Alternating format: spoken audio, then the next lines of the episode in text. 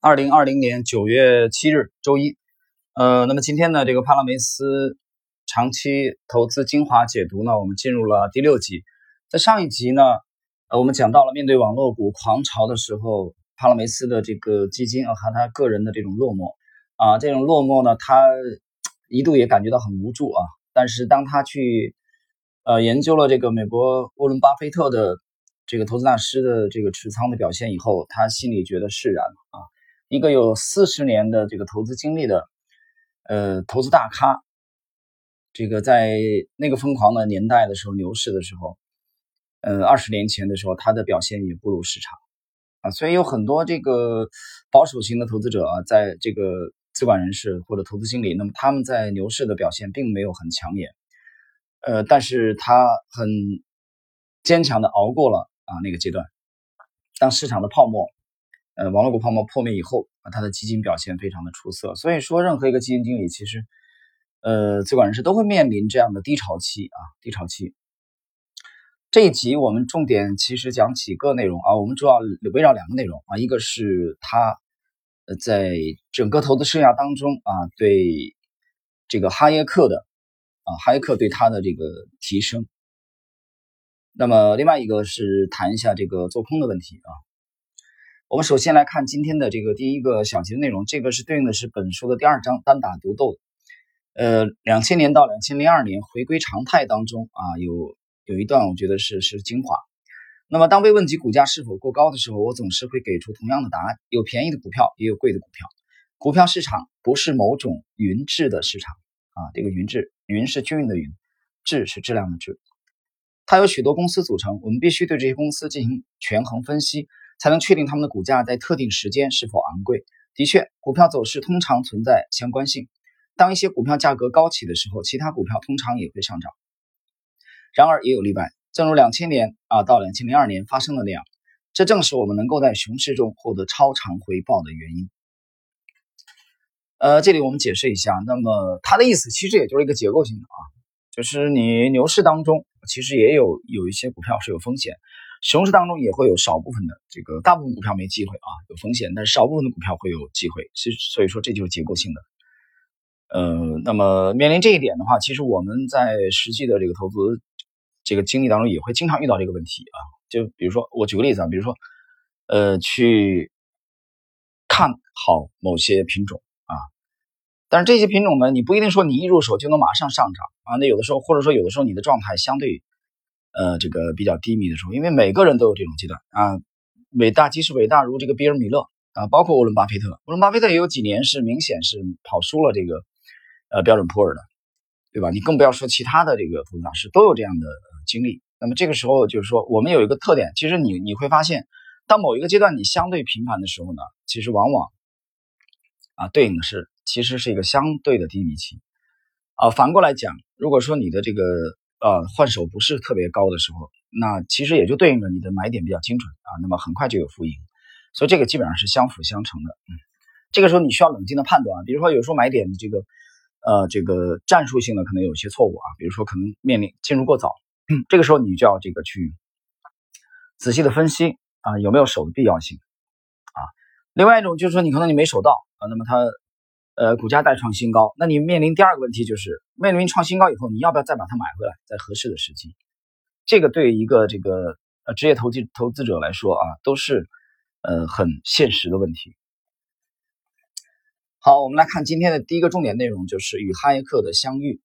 那么在 介绍这部著作的时候，我直接讲在书店里面，我看到这一节的时候，毫不犹豫的把这本书就买下来了啊，其他内容我根本就没看，根本就没看。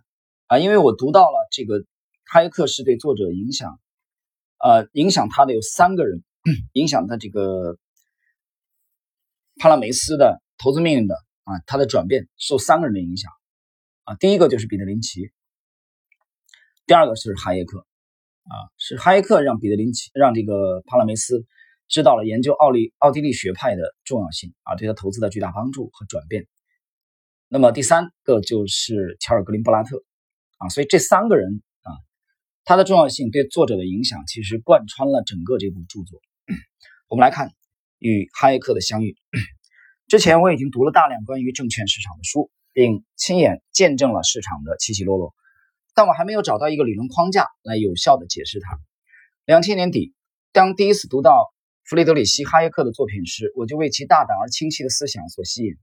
他的想法出现在两次世界大战之间，以及二十世纪四十年代后期。当时，自由主义的经济思想处于崩溃状态。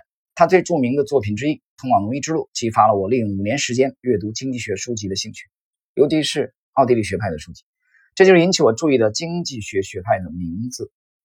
这个学派最初由奥地利和德国的思想者主导，随后我立刻被他们在其经济学研究中运用我的世界这一事实吸引。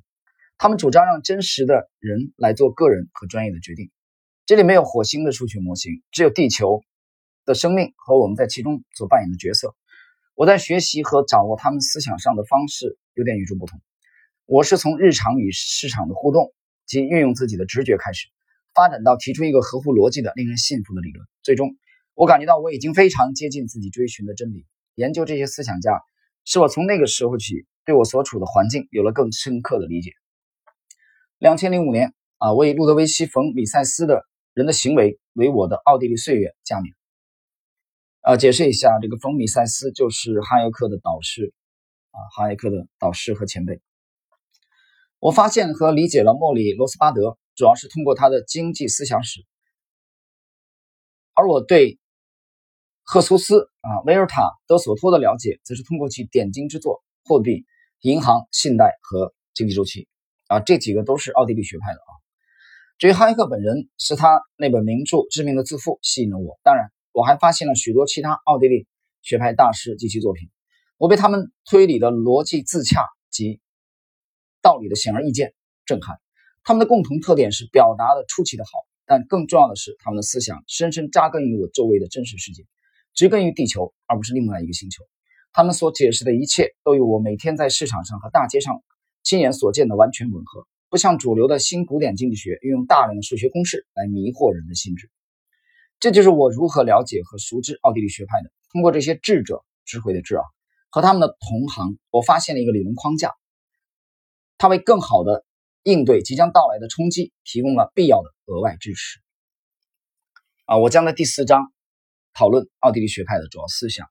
那么这里呢，以上呢就是作者初次啊接触哈耶克思想啊所引起的震撼巨大的。给他的巨大贡献是在此之前，他没有建立起一个总体的理论框架来指导他的这个投资活动。虽然他之前投资业绩做的也不错啊，但可以说从这里来说，从哈耶克这里啊引导的奥地利学派，给他整个的一个投资理念啊有了一个这个灵魂啊，可以这么说。那么我对哈耶克的这个研究呢，我讲了这本书吸引我的就是他迷上了哈耶克啊，哈耶克是三个人改变他。巨大命运有巨大转变的三个人当中的一个。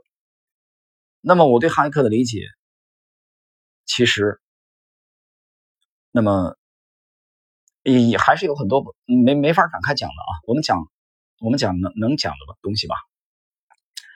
呃，我觉得是一是一盏明灯吧。在中国有一句古语啊，叫“天不生仲尼，万古如长夜”。呃，我觉得把仲尼可以改成哈耶克。呃，他是当之无愧的。你去研究他的理论体系之后，他的著作包括他的导师米塞斯，包括他后来的他的这个粉丝拥趸，当然已经去世了啊，就是杨小凯。你会发现，呃，许许多多的幻象啊，许许多多的扑朔迷离的这个让你呃觉得匪夷所思的一些东西啊，纷繁复杂的东西，在他们的理论面前啊，都是都被现行了。啊，都被这个赤裸裸的呈现在你面前啊！我觉得就有这样的他们的理论和思想，就有这样的洞察力。当然，具体的等会儿我们再讲做空那一块儿和大家讲。好，我们看今天第二个内容啊，做空。帕拉梅斯眼中的做空呢，他的这个调调啊，我仔细读了以后，我觉得跟巴菲特没有太大的区别啊。我们先看他怎么理解。像往常一样，我们对未来经济衰退的警告来的太早了，但至少我们睡得安稳。这是永不做空的好处之一。一些读者会想，既然我们如此确信熊市的到来，那我们为什么不做空银行和房地产公司呢？如果我们认为在两千零三年到两千零八年的五年里，做空这些证券会让我们面临灾难性的损失，那么这将影响到我们的生存。做空是对资产价格将要下跌的压注，它可以通过衍生产品、期权、期货来实现。我们从未从事过这类投资的原因有以下三点：一，我们是乐观主义者，我们认为从长远来看，经济总会向好。人类正生活在一个黄金时代，如果让人们在和平中工作，那么这个黄金时代将持续下去。做空不符合我们的理念或长期目标。第二，时间对空头投资者不利，因为优质。实物资产往往会增值。一个好的股票便宜且有潜力，将在未来几年增值。它只需要投资者保持耐心，并等等待市场被唤醒。啊，如果市场还未被唤醒，那么我们可以进一步增加投资。相反，当你持有空头头寸时，这在时间上是不可控的。如果资产价格上涨，那么你可能会面临重大损失。因此，你需要追加保证金或采取更多的担保措施，从而增加了对这种风险的敞口。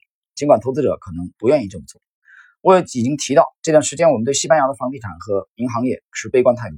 但如果我们做空这两个板块，那么我们将遭受差不多十年的煎熬，直到这两个行业的相关人士及投资者承担了后果。可是我们在这到来之前可能无法存活下来。米歇尔·刘易斯在他的这个《大空头》啊著作中，把这种痛苦描写的淋漓尽致。关于这一点，我们讲一下啊，大空头和我之前反复提的另外一部这个呃名著叫《史上最伟大的交易》啊，史上最伟大的交易，那么都是描写次贷的啊经典的著作。那其中其实讲了做空者的煎熬，包括这个史上最伟大的交易，美国的基金经理 对冲基金经理约翰鲍尔森，呃，他的煎熬。第三，因为空头头寸完全是短期投资。而短线走势实际上是不可能预测的。从技术上讲，长期持有空头头寸几乎是不可能的。总之，我们想要睡得踏实，也希望那些信任我们的投资者睡得踏实。呃，我整个去读了他的这个对做空的理解以后啊，我们讲心里话，啊，当然这是个人理解。呃，我觉得他的这个对做空的理解没有没有超出巴菲特的啊理解。换言之，他几乎是。克隆了巴菲特对做空的理解，你可以去读一读巴菲特啊、芒格这些人对做空的理解。就是帕拉梅斯在这方面他没有自己的什么创新，他基本上是继承了巴菲特的这套，啊，就是不不做空，啊不做空。从长远来说，那巴菲特从长远来说呢，这个资产优质的资产总是向上的，这个是毫无疑问的啊，这个我完全赞同。他最后一点谈的是做空呢，往往是基于短期的啊，呃，但是短期是不可预测的。那么我想讲讲一点，这里补充一点，我觉得其实，呃，一般情况下啊，可以说百分之九十九的情况下，我们我们也是不考虑做空的。但是有百分之一的情况下，我们会考虑做空。这种做空其实是一种对冲，而这种对冲呢，我基本上也赞同作者刚才的观点。就但是我们这种对冲呢，是放在战略的角度，也就是说，我们从未来的五五年到十年的这种跨度，甚至更久。当我们看准了这个长期趋势以后。啊，某些的避险的工作，某些对冲的工作，我们坚定的做，而且我们已经做了，啊，已经做了。但你但是在你做这个过程中，因为它这个周期比较长，那么它会有一些反复，啊，price 价格会有一些反复。那这种反复，我们认为就是一种表象，啊，就跟海水浪潮一样的，啊，涨潮的时候，你涨潮的过程中，海这个潮水也有退的时候嘛，对吧？它不是它不是一口气往前推的，它也有退的，啊，进二退一。进三退二，这都有啊。但是你要把它大趋势看准的话，那么你就只有一个选择，就是坚定。所以在战略的对冲这方面啊，站在呃我们开始去这个建仓的，我们考虑的是从建仓那一刻起的未来五年到十年的这种跨度，甚至更久。呃，这里我们拐回头来要讲今天的第一个内容，就是我要感谢这个冯哈耶克。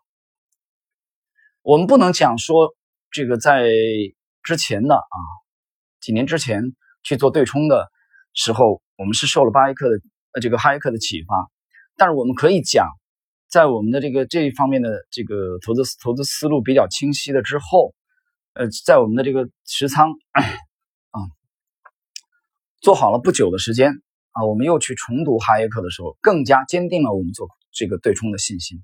这是从战略的层面啊，这和股市是不搭嘎的。呃，我觉得就简单的讲讲这些吧。就是简而言之，做空一般情况下不要去碰它。但是当有绝佳的啊机会，这种机会可能是呃一百年的跨度，或者说一百，有人说一百年可能有点夸张啊，可能三五十年都难得一见的这种机遇，战略型的机遇出现的时候，我们应该坚定的加入到做空的行列当中去。但是，我讲的很清楚，这种做空是长线的啊，这种跨度可能在五年、十年甚至更久。嗯，我想能听懂这段话的应该是很少的几位朋友。